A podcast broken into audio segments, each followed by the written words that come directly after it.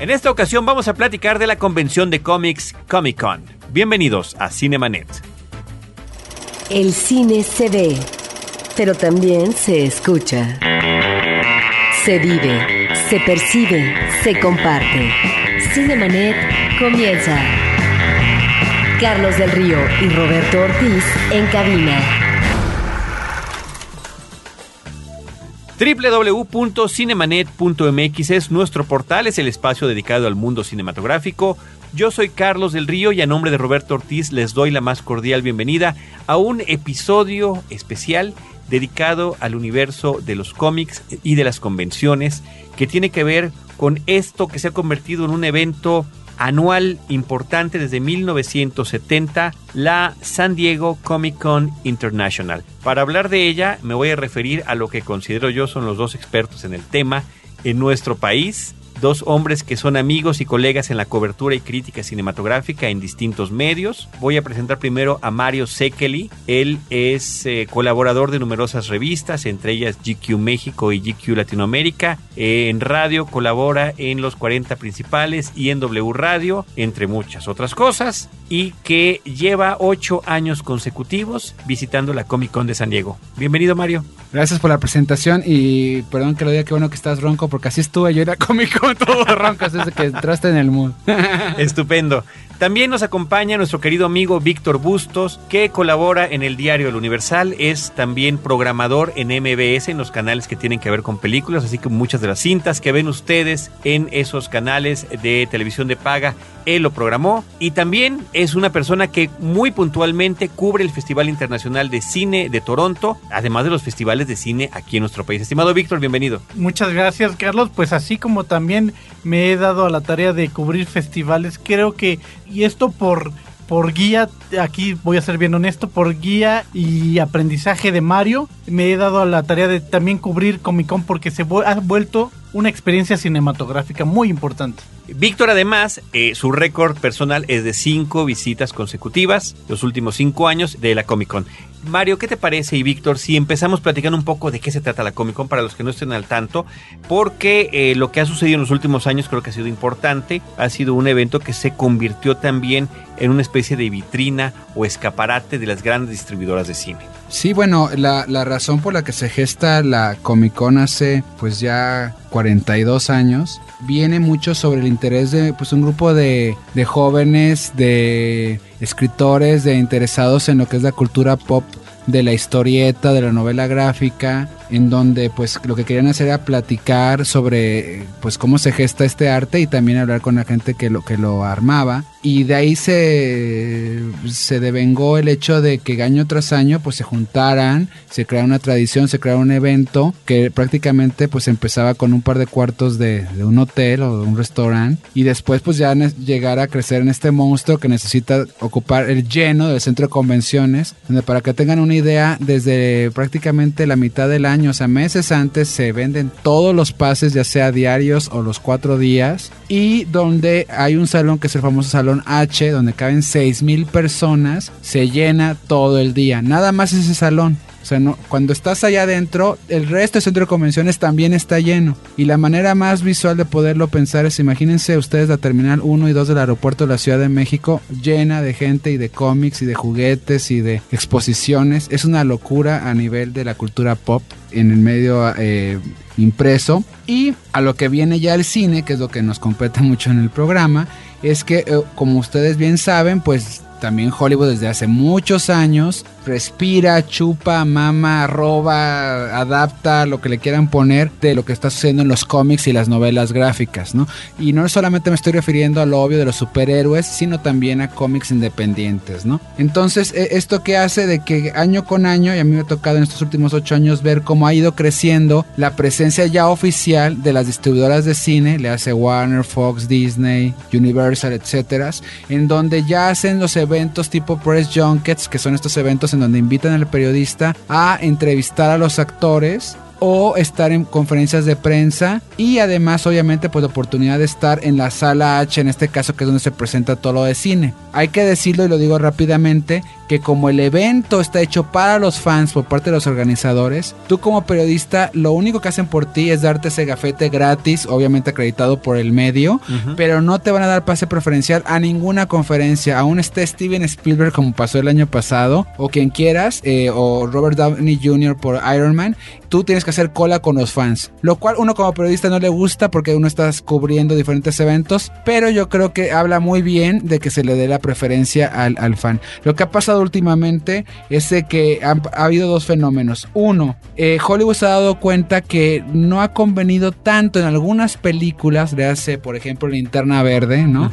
En donde los fans cuando ven los primeros avances privilegiados, escenas que no los van a ver en ningún otro lado porque ni siquiera los trailers que salen oficiales de las distribuidoras al cine son las mismas imágenes. Si no les gusta el uniforme del personaje, si no les gusta la música, si el actor más o menos, si se les hizo que no era el tratamiento que ellos esperaban, de oscuridad o de colorido, empiezan a, pues desde la primera época que a mí me tocó a mandar mails hasta ahorita tuitearlo y el Facebook y demás. Lo cual en algunos casos hace que no le haya ido bien a las películas y ellos, Hollywood dice que es porque pasó esto de que la gente empezó desde muy temprano a andar atacando o criticando la película y eso ha hecho que en los últimos dos años eh, estudios como la Fox, por ejemplo, este año no presenten películas porque dicen, bueno, la verdad, estamos muy lejos de nuestros estrenos, falta medio año, un año, a veces hasta casi dos años. Y para qué andar calentando motores de algo que, la, que los 99% de la gente que no es geek, vamos a usar ese término ahorita mucho, eh, no, no se van a acordar siquiera. Y los geeks van a empezar a andar escribiendo durante un año entero. Esta película no me late porque no me gustó el uniforme del personaje.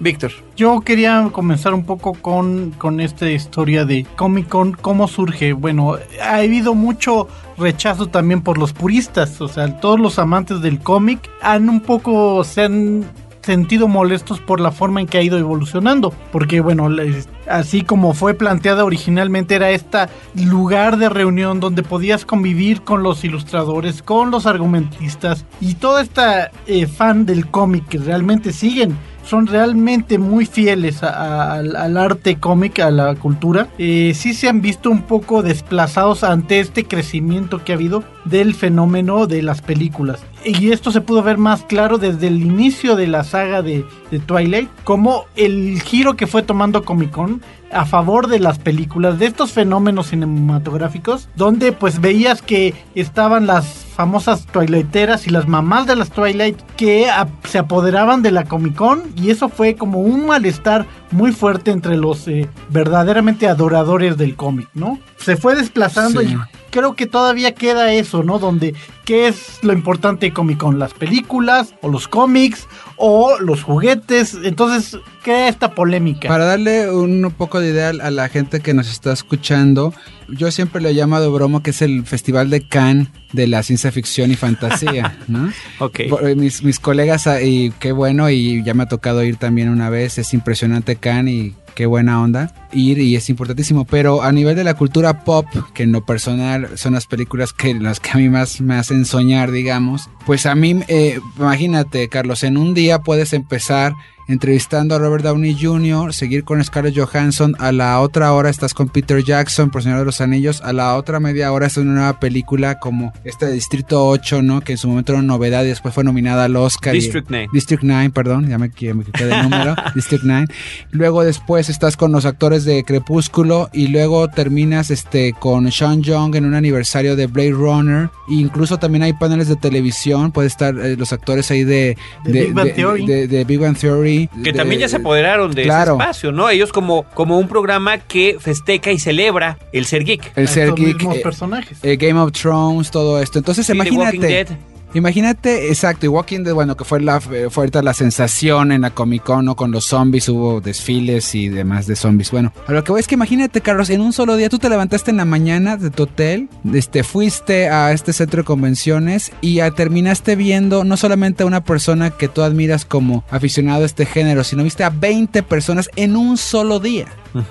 Y es impresionante. Nosotros como entrevistadores, de repente las cintas se terminan o, ya en la digital estás llenando el disco de, digital de tu grabadora, la, tarjeta de fotos las estás basando en la computadora y dices, te dicen, vas a ir a, la de conferencia de Kate Beckinsale, ay, déjame ver porque se me está empalmando con la de Peter Jackson. O sea, ese es el frenesí que existe en la Comic Con. Dicho esto, eh, sí coincido yo con Víctor, creo que llegó a su punto más álgido, más alto, eh, su clímax hace un par de años y ya con esto que le comenté hace rato de, de, la precaución que están tomando las distribuidoras en cuanto ya lo que significa el Twitter y las redes sociales para avisar de que se trata de una película y con la introducción o invasión de cosas como Crepúsculo, han, el mismo Glee también, Glee también, también está ahí. Han hecho que los aficionados hard, por, decir duros de los cómics, de las novelas gráficas, que, que hay que decirlo, mientras que nosotros estamos viendo estas películas y demás porque cubrimos esta fuente, los dibujantes de Marvel, que por ejemplo este año cumplieron 50 años, o de DC Comics o de Vertigo, de quien quieras, están viendo eh, portafolios de muchachos y muchachas que mm. quieren dibujar para los cómics. Pero ese era en realidad el show original. Claro. No las películas. Porque está bien que puedas ver ahí y ves de cerca a los protagonistas de Bones que también van. Que puedas ver el traje de Superman y, el, y la moto de Batman. Está bien. Pero otra cosa interesante para quienes realmente aman y quieren esto es que tienes la oportunidad de hablar con un dibujante mexicano como Humberto Ramos, que está ahí haciendo sus trabajos y que se está autografiando, o un Sergio Aragonés tan importante ¿no? en su trayectoria, que está ahí visitando también en estos días, está ahí para darte tu, su autógrafo, eh, presentar sus nuevos eh, libros y dando conferencias. Vacilando contigo.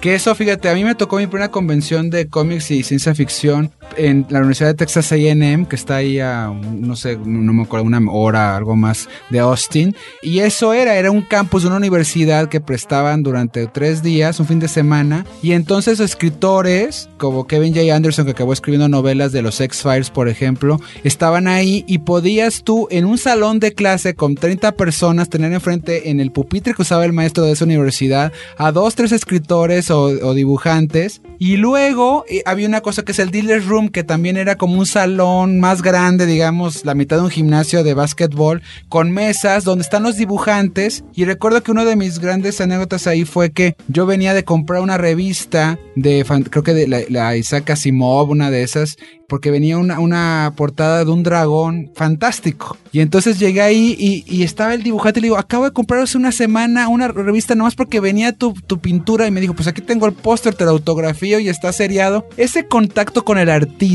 bueno, ese póster está todavía en mi recámara, es de mis grandes tesoros y Parkinson se apellida este autor y, y te hace sentir más tuyo también ese mundo, cosa que ahorita ya es tan masivo en la Comic Con que no se aprecia. Ahora, creo que venimos aquí también para hablar de lo, de lo fantástico de la Comic Con. Y de lo que sucedió en particular en este evento 2012. Digo, aunque este podcast se está publicando ya mucho tiempo después de que fue el evento, aún seguimos viendo los efectos de las cuestiones que se presentaron allá. Sí, bueno, por ejemplo, para empezar, Víctor Carlos, eh, la película, precisamente vamos a empezar con el patito feo de los aficionados pesados, digámoslo así, pero claro que yo creo que toda manifestación artística es bienvenida y es como tonto, como como los que se pelean de Star Wars contra Star Trek, pues que Crepúsculo quepa aquí, claro que cabe aquí, pues finalmente es fantasía, son vampiros, eh, son novelas, son muchas otras cosas más, ¿no? Entonces empezó curiosamente esta Comic Con con la segunda parte de Crepúsculo, eh, en su parte final que es Amanecer,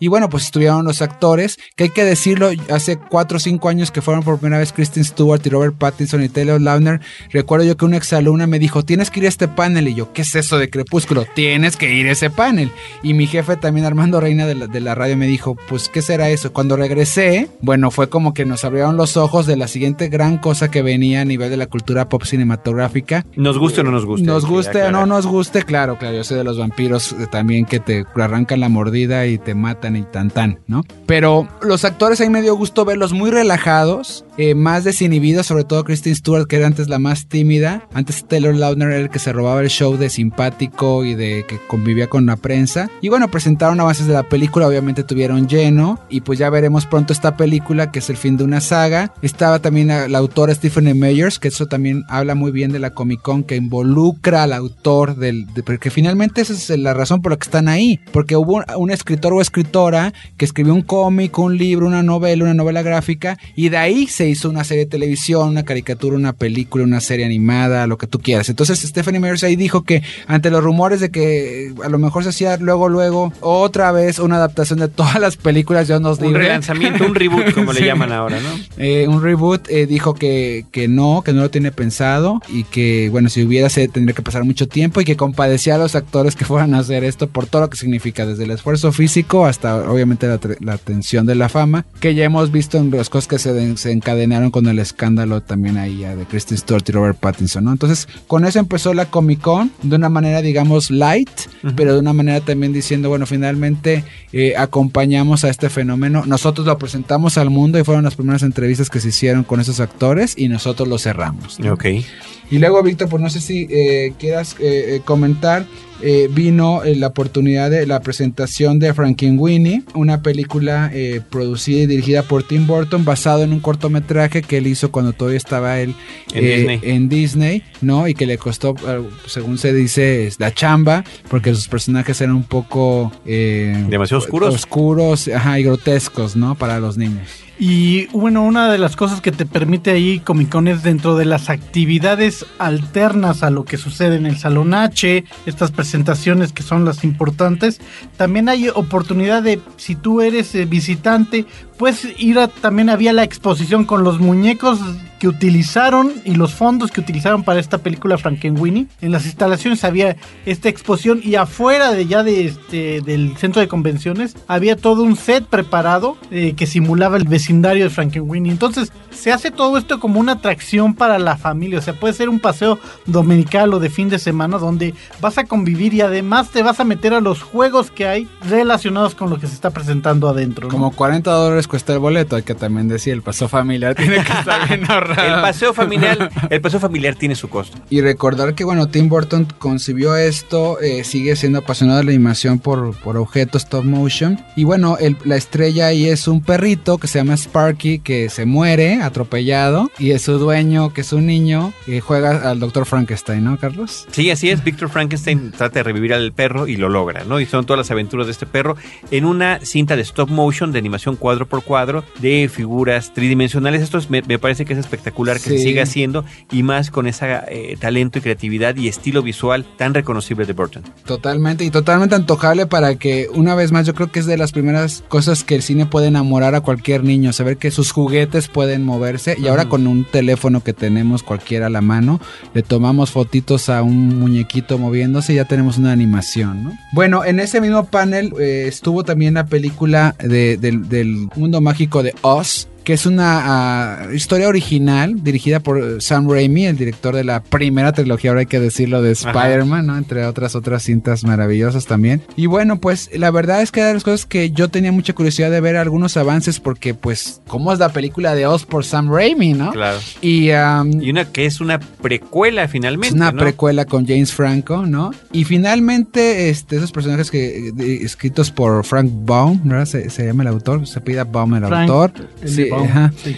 Y la verdad es que está muy bien logrado. Deja tú ya el espectáculo y los efectos. Se ve una película con mucho corazón. Eh, es un, un mago que se ve que en casas, en la misma ciudad de donde después saldría Dorothy, como que no le presta mucha atención o es como muy locuaz, como que no le salen las cosas bien y de repente viene, se sube a un globo colorido y se lo traga un, un tornado como a Dorothy y todo esto es en blanco y negro también a la usanza de la película de MGM del Mago de Oz y cae en el mundo de fantástico donde pues él va, va a conocer a las, a las reinas diferentes, la del norte, la del sur, ¿no? Ahí está esta Está Mila Kunis. Mila Kunis, Michelle Williams. Michelle Williams O sea, como- sí tiene un poco de malicia esta versión Sí, de Sam de hecho Raimi, Mila ¿eh? Kunis es la villana y este Michelle Williams es la reina buena y este hay que decir también la aclaración de que no se les permitió hacer referencia a la película de MGM. Yo creo que la única es la de los cambios de colores, ¿no? Eh, y entonces más bien es un guion original basándose también en ideas de otros, porque son muchos cuentos Son que escribió Baum sobre el mago de Oz. De, de Oz, ¿no? Ajá. Y le preguntaron sobre si sale las zapatillas rojas y es lo lo que dijo Raimi es precisamente Dorothy todavía no llega a escena y dos no pueden usar referencias directas a la, a la película, pero se ve espectacular. Y la película, otra que terminó ese panel, porque además hay que decirles que son paneles que duran 10 minutos, se pasan algunas escenas, entrevistas rápidas. La gente es la que entrevista a la celebridad. O sea, no El es... público. Sí. No es el periodista. el- no, el público, es- si el público tiene a Sam Raimi y le dice, ¿por qué eh, en Spider-Man le pusiste el traje con araña izquierda en vez del lugar de la derecha? Y esa fue su pregunta, pues ahí se nos quemó una oportunidad de saber más de, de Sam Raimi o de la película nueva que está promoviendo, ¿no? Pero es parte de lo bonito y también obviamente hay preguntas muy, muy buen- bien hechas, ¿no? A veces hasta mejor que los periodistas, obviamente. Y la otra película es una cinta que se llama Wreck-It Ralph. Una cinta- estas son tres producciones de Disney, de hecho lo que estoy diciendo. Wreck-It Ralph para mí va a ser la película animada de este año. No sé si has visto ya Y, y fue el mejor lugar para presentarla. cualquiera, ¿eh? sí, cualquiera que crecimos en los 70s, 80s con los videojuegos y sobre todo con este juego que voy a decir el nombre y van a decir, ah, Donkey Kong Jr., vamos a estar ahí en primera fila. Es la historia de, de un personaje, es un juego ficticio que se inventó que se llama Wreck-It Ralph, en donde Ralph es un hombre gigrandote que le gusta demoler los edificios, ¿no? Y entonces está el juego en, en las- estas casas que en Monterrey le decíamos chispas, no sé de Sí, qué- aquí también. Acá- en la Ciudad de México también. Acá sí. también en México chispas. En los- lo que los gringos llaman arcades. ¿no? Los arcades, exactamente. Y entonces un día llega una niña, oye, pues ¿dónde está el personaje de, de- dónde está Ralph, no? Y es que Ralph se cansa de ser el villano, de ser el mal, que siempre tiene que ser el que derrumba cosas. El que destruye. Quiere otra cosa, es esto de que el personaje que busca otro destino diferente. Y va, entonces la película se mete este mundo de los videojuegos que comparte. Entonces, por ejemplo, va a un centro, eh, Ralph va a un centro de como de alcohólicos anónimos, pero de villanos de videojuegos. Y entonces están todo el mundo sentado uno frente al otro y uno de ellos es el fantasma, El del. Pac-Man. Y vamos a ver eso. Y entonces empieza cada quien a contar sus problemas y Ralph dice, es que yo ya no quiero ser el villano de la historia, ¿no? Y entonces digo, lo que muestran los avances y sin contar de más, es que Ralph va a tener la oportunidad de viajar en diferentes videojuegos, muchos conocidos. Es, es lo más cercano a Roger Rabbit, a quien engañó a Roger Rabbit, pero en Pero videojuegos. videojuegos. Qué padre. Y vamos a ver a personajes de videojuegos que ya están retirados, ¿no? Que son vuelven a ser estrellas, con los que jugamos de niños, ¿no? Y en otros vamos a ver incluso cómo interactúa, cómo se mete Ralph al mundo de Pac-Man, qué pasaría si se mete al mundo de Pac-Man, por ejemplo. Y en otros ya al mundo, pues de los videojuegos ahora sí modernos, este tipo World of Fire o cómo, cómo se llaman estos juegos de, de 3D de soldados y demás, ¿no? En donde ya el muñequito, pues que es contra soldados profesionales navies, ¿no? Entonces está muy interesante la comedia, el- el- la manera de estar dibujado, yo creo que va a ser de las películas a ver. Cinemanet está de intermedio. Regresamos en un instante. ¿Sientes rabia, coraje, frustración, rencor y odio? Cuidado. Son síntomas de la furia contenida kamikaze. Si estás harto, desesperado y a punto de gritar, estás en modo fuck. www.modofuck.com Un podcast de frecuencia cero. Digital Media Network. Ahora, diseñar y hospedar su página web será cosa de niños. En tan solo cinco pasos, hágalo usted mismo sin ser un experto en Internet. Ingrese a suempresa.com y active ahora mismo su plan. Suempresa.com, líder de web hosting en México. Cinemanet. Y luego ese día se terminó el primer día con una, un panel, pues que ahorita lo recordamos ya con tristeza, que fue el de The Expendables 2. Tristeza por la pérdida de Sylvester Stallone. Porque Sí. justamente al día siguiente es cuando se da la noticia de la muerte de su hijo. Qué terrible. O sea, fue su último momento de alegría, fue público. Claro, claro. Y la verdad, de amanecer con... Suponemos yo, nosotros que Stallone ya estaba en Los Ángeles, porque pues San Diego es muy cerca, seguramente Ujú. fue la exposición con todos sus amigos, porque además pues está... Él es el que reunió a la banda, ¿no? Otra vez, ¿no? ¿Fueron cuántos de, de los de los Pues fue porque el reparto es grande. Sí, fue Sí. Schwarzenegger, estuvo ahí, Terry Cruz, Dolph Lundgren. Sí. Bruce Willis él fue el que no pudo, No. no. pudo ir. Pero sí había como cuatro o cinco que estaban de los fuertes. Y bueno, finalmente amanecemos con esta noticia. Pero bueno, la, la- ¿Cómo, la- cómo lo recibieron? bueno, con aplausos, con gritos, con standing ovation, como dicen los americanos. Porque la primera película, el mérito que tiene es haberlos reunido. La Sí. película es bastante regular. Sí. Sí. Ahora, yo vi los, el tráiler de la de los Indestructibles 2, de Expendables 2, y yo sé que la voy a ver más de una vez. o sea, esté como esté la película, nada más por ver a esta playa de, de estrellas del cine de acción, que cada uno en su momento, en distintas décadas, tuvo su momento de protagonismo. Y es que ahora se suma Chuck Norris. Además, Van Damme. Sí, ya con... Y ya Schwarzenegger como que en un de- tiene más participación esta vez. sí, Porque acuérdate que la vez pasada pues todavía era el gobernador. El efectivamente. gobernator. Pero ahora sí va a haber un derroche de testosterona en la pantalla. Que bueno, o sea, todos los que recuerdan con nostalgia o que les gusta el género de acción de los ochentas, bueno, ahí se van a poder dar un festín. Que hay que decirlo otra vez, el factor nostalgia, ¿no? O sea, la verdad es que ahora sí que los que estamos ya con niños pequeños o eh, sobrinitos, pues somos aquellos los que estamos este, apasionados de regresar al cine y, que nos vuelvan a contar la historia, lo cual tiene sus pros y sus contras que, que no es mo- momento para hablar, pero bueno, finalmente se está, se está repitiendo. Y hablando de regresar al pasado, bueno, el vengador del futuro, ¿no? Sí, qué bueno que es eh, eh, una de las, de las películas más... No sé, si, que, no sé qué tan esperada, pero este remake de una película que protagonizara en su momento Schwarzenegger, que era una película que combinaba la acción con el humor. Y ahora esta versión de eh, una obra de Philip K. Dick va a ser ahora, entiendo, mucho más seria. Sí, bueno, perdón, recordar que la primera película se filmó en México, Además, además. sí, un buen ¿En dato el metro? interesante. Metro Insurgentes. El Metro Insurgentes El- era uno de los protagonistas. también eh, la escuela militar, en fin, el colegio militar. Churubusco mismo. Ujú. Y bueno, pues lo que hay que esperar de esta película es lo que a mí me da curiosidad. Es que finalmente Paul Verhoeven, del que también van a hacer el remake de Robocop, que de hecho ya están los primeros previews en, en la Comic Con, pusi- eh, había unos pósters con una clave para poder eh, seguir a la compañía que se dedica a hacer robots tipo Robocop, ya calentando motores para lo que va a ser Robocop, ¿no? Pero bueno, el humor era muy característico de Paul Verhoeven porque era como una especie de sátira a veces de la sociedad, del gobierno. y de- Una sátira total, ¿no? To- Una, una gran ironía muy violenta. Sí. Acompañado por un comentario crítico, ¿no? Efectivamente, social. Social. Y aquí eh, la parte visual es lo que más va a brillar en esta nueva versión.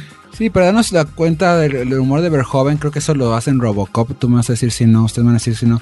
Había, me acuerdo que le gustaba mucho a Verhoeven poner escenas de noticiarios de televisión tipo gringos de Los Ángeles. Ya hay una escena este, en donde están hablando de que hay un satélite que no me acuerdo si podía desviar los rayos o calibrar los rayos. Y el punto es de que de repente dicen que el satélite se les echó a perder y que destruyó media ciudad de una ciudad importante porque el rayo lo lanzó. Y, lo decían de una manera seria. Y tú como espectador te tenías que reír porque decías, es que están diciendo una cosa terrible. Y la manera en que estaba contado, era, sabías tú que había como una parte de humor tipo Saturday Night Live, ¿no? Donde te reías porque era una burla y a la vez sí te hacía reflexionar ese humor porque decías, es que un día va a pasar eso.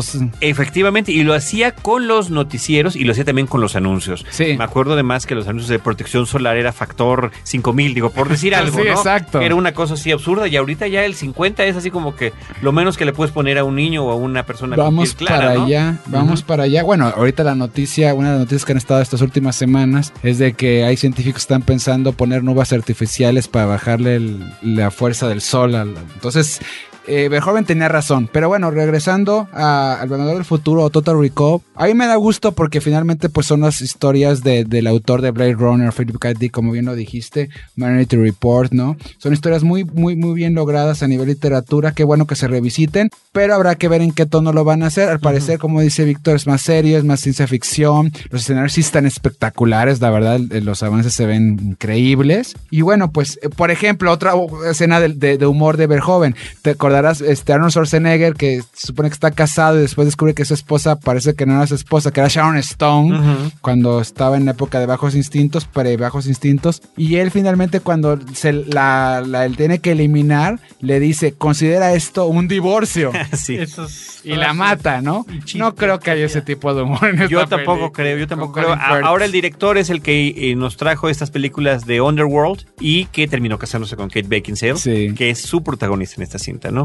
Junto con Colin, con Colin Farrell. Y Jessica Biel. y Jessica Biel. Bueno, O sea, a nivel dos visual hay demasiado dos en la pantalla, ¿no? Figuras tan femeninas Y- y muy, Vamos muy a- destacadas, muy bellas ellas. Vamos a esperar esa, es- esa, esa película. En el Inter te, te puedo contar rápido que la gente se disfraza mucho en los pasillos. Ah, esa es padre. otra cosa Y- que también lo hace muy atractiva. Y no vas a dejar mentir, Víctor. Los personajes que más curiosamente se vestía la gente, tanto hombres y mujeres, es de Capitán América, a nivel de superhéroes. Sí, esta vez dominaban más como que los Marvel que los DC, ¿eh? Casi Ujú. también se van volviendo de la competencia. En otros años veías que había muchas eh, Mujeres Maravilla o Superman. Y ahora este año ya había La Viuda Negra, eh, había mucho Thor, en Thor. versión femenina también, ¿eh? Que les gusta mucho.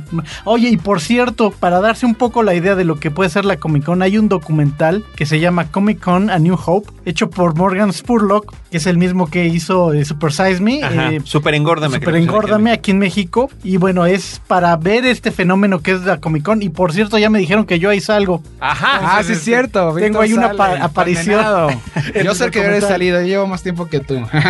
y bueno, pues sí, es, es parte de la fiesta, los previews, las películas de estreno, la oportunidad de disfrazarse. Hay una noche de disfraces el sábado. Y el viernes se entrega el equivalente al Oscar del cómic, que es el Will Eisner Award, donde también, pues, y eh, ahí es un síntoma de lo que pasa en la Comic Con. Yo las veces que he ido, no se llena. Ujú. Entonces dices tú, a ver, tienes todo el día un escenario que se supone que lo que hacen aquí es que adoran los cómics y cuando entregan los premios no se llena. Y son premios importantes realmente a los, este, los reconocimientos a la labor de un año y a los nuevos valores que vienen, ¿no? O sea, sí es, sí es una cosa tan importante como dice Mario, como un Oscar en el cine. Y premian desde el mejor título hasta la mejor es el, el escrito, El entintado. el entintado, mejor nueva serie, mejor serie para niños, mejor serie independiente. Es impresionante ahí. Yo la verdad, la única vez que sí me le eché toda, porque también con este trabajo de periodista eh, también hay que buscar momentos. Deja tú que para dormir, porque también hay eventos en la noche para premiers y demás. Michael Chabón, el famoso escritor que ganó también el Pulitzer con una de sus no- novelas gráficas y que coescribiera Spider-Man 2, para mí la favorita de toda la serie de- del Hombre Araña. Eh, Michael Chabón dio un discurso tan fenomenal hace ya como siete años que se sigue citando en la Comic Con en donde habla precisamente, y eso es una- algo que les puede interesar mucho a los papás escuchar, de cómo también los cómics se han alejado un poco de los niños, con historias más oscuras, más violentas, más seriadas, de que ya no es como cuando éramos niños o nuestros papás o nuestros abuelos compraban el cómic en la esquina y el- la historia se acababa en el mismo número, Sí. ¿no? Ahora ya tienes que saber que si es la, salió en el número 2, 3 o en la serie número 4 de Action Comics o, o Y Marvel. si es Batman, si es Tierra 2, si es precrisis, postcrisis. Exacto. No, ya se van especializando tanto que se pierde un poco ya el gusto, ¿no? Por, por ser tan, tan variado, tan, Tan, tan variado. Y tan lo- variado. Tan complejo. Tan complejo, exacto. exactamente. Entonces lo que decía Michael Chabón en resumen es que si estamos tan preocupados, él lo decía como autor junto con los demás autores que estaban ahí, de que ha bajado cada año, bajan los lectores de cómics, digo, yo no sé qué tanto porque pues se sigue haciendo un evento que está testado de gente que es aficionada al cómic, pero bueno, en, en ventas generales se ha bajado. Dice, eh, lo que nos ha fallado es acercarnos precisamente al que va a ser el consumidor del futuro, que A es el niños. niño. Ujú. Entonces dice, acerquémonos a los niños para hacerlos aficionados al cómic y crezcan toda la vida leyendo cómics. ¿no? Ahora también está el asunto de las nuevas tecnologías para la lectura del cómic, ¿no? Con estos Sí. dispositivos como el iPad, el iPod, cualquier tipo de tableta, que además sí hay un gusto particular. Yo fui lector de cómic, yo seguía la edición de Novedades Editores cada miércoles Wow. del Hombre Araña, la compraba y recuerdo que la primera vez que la compré justamente era el episodio y la, la historia de la muerte de Gwen Stacy. Wow. Lo cual me impactaba mucho que muriera, Spoiler. que muriera, exacto, que muriera un personaje principal en un cómic, que la historia continuara y que fuera también en ese tiempo tan compleja. Yo estaba desesperado por llegar el miércoles a mi puesto de periódicos a leer Sí. el cómic. Bueno, a lo que voy es que ahora con estos dispositivos la lectura es muy atractiva en las tabletas porque están muy bien diseñadas para que uno vaya cambiando entre cada uno de los dibujos, de los recuadros, de estas historias e irlas eh, consumiendo de esa manera. Qué curioso que lo mencionas porque vengo de estar viendo en un periódico un artículo que te explica en tres pasos cómo hacer cómics para, en tu computadora, ¿no?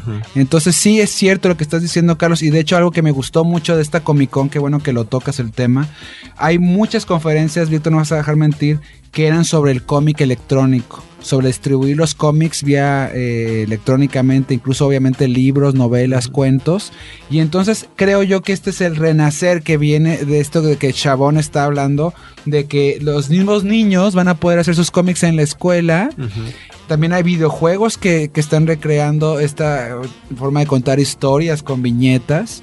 Entonces yo creo que es un lenguaje más como el cine, como la televisión, y significa que, va a estar con nosotros. Y qué bueno que la Comic Con aproveche sus espacios para, para ello, ¿no? Para la promoción de... Y bueno, este, si tú realmente quieres entrar a esta industria, pues yo creo que sí una visita por los paneles donde te dicen cómo hacer tu cómic, si eres una persona independiente, a dónde debes de ir, cómo, o sea, sí son, te, marcan los pasos, es muy, te alimenta bastante todas estas cosas alternativas que se van presentando en la Comic Con, si tú eres realmente alguien que te quieres dedicar a esto, ¿no? Hacer los cómics y te, te van dando los pasos, ¿no? En estos eh, paneles que también son alternos a, a todo lo que va surgiendo ahí, ¿no? ¿Sabes? El último panel que fue de la Comic Con me tocó la oportunidad de ir, era de cómo crear tu proyecto del sueño cuando tienes un trabajo en el día, el 9 to 5, ¿no? Ok. Entonces estaba padrísimo porque había 12 escritores que ya la han hecho, que tienen sus cómics, tienen sus libros, tienen sus novelas, dándote tips de cómo administrar tu agenda del día para que si tú tienes que levantarte temprano a hacer tu trabajo de lo que quieras. Puede ser desde chofer hasta administrador, hasta lo que tú quieras. Cómo llegar a tu casa o cómo dejar horas en tu semana para ponerte a dibujar, escribir, ponerte,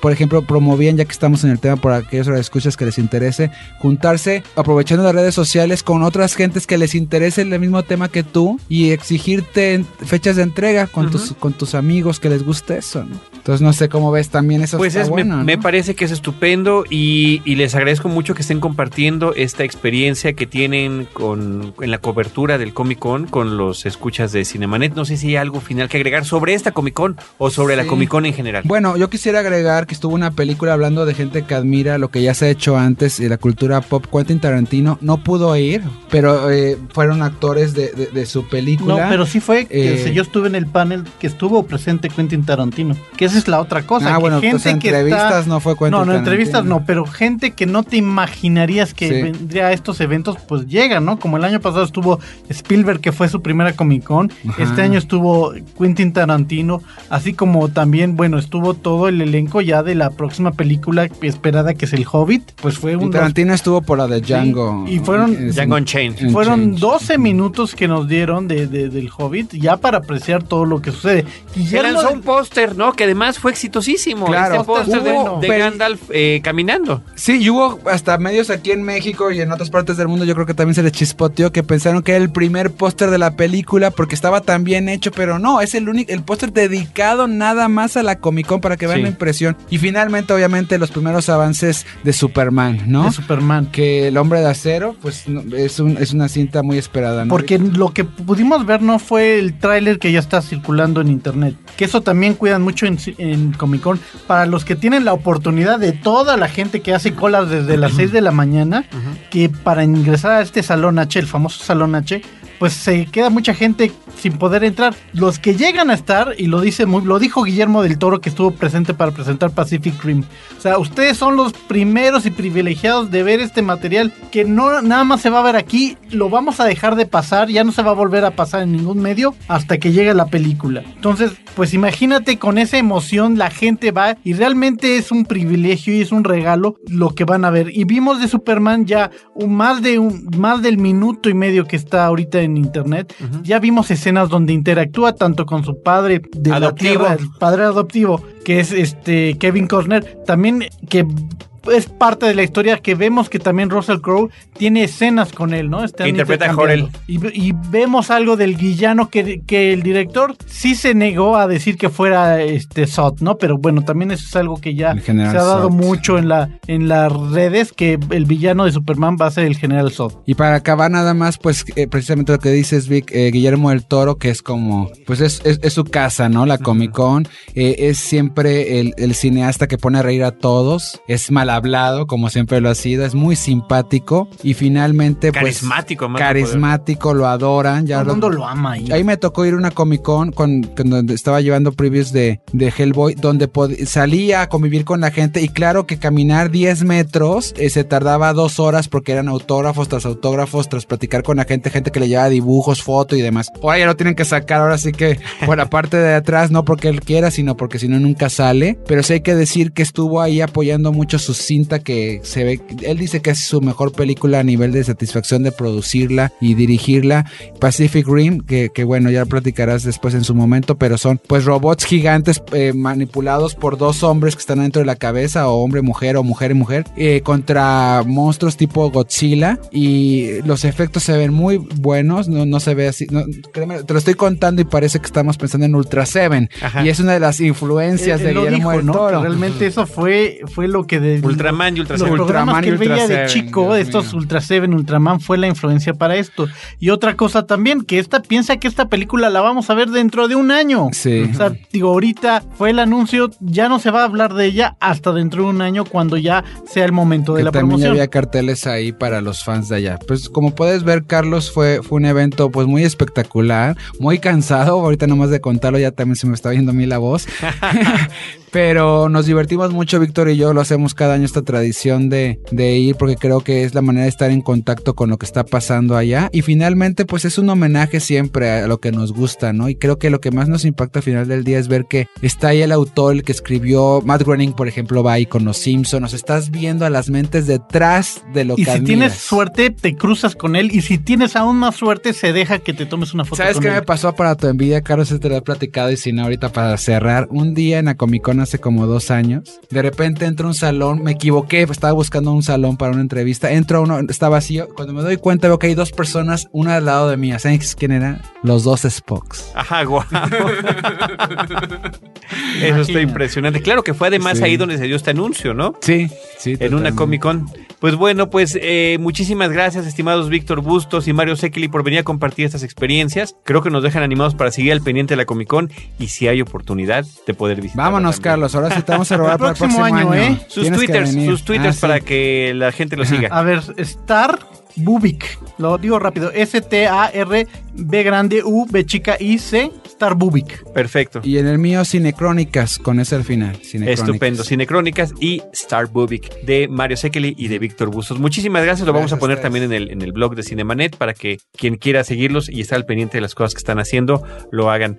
De parte de todo el equipo de Cinemanet, nuestro gran agradecimiento. Los esperamos en un próximo episodio con los temas que ustedes designen. No, hombre, hablando de tradiciones, siempre nos encanta venir a culminar nuestra experiencia aquí contigo y tú lo escuchas, Carlos. Y compartir Gracias. con todos. Muchas gracias. Yo agradezco también a nuestro equipo de producción, a Abel Cobos en la producción y postproducción en cabina, a Paulina Villavicencio, que es nuestra productora y encargada de relaciones públicas, a Roberto Ortiz, conductor de este programa, y un servidor Carlos del Río. Les agradecemos que nos estén visitando a través de redes sociales como facebook.com diagonal cinemanet o arroba cinemanet o nuestro portal cinemanet.mx. En cualquiera de estos medios, nosotros les estaremos esperando con cine, cine y más cine. Cinemanet termina por hoy. Más cine en Cinemanet. Frecuencia Cero, Digital Media Network, www.frecuenciacero.com.mx. Pioneros del podcast en México.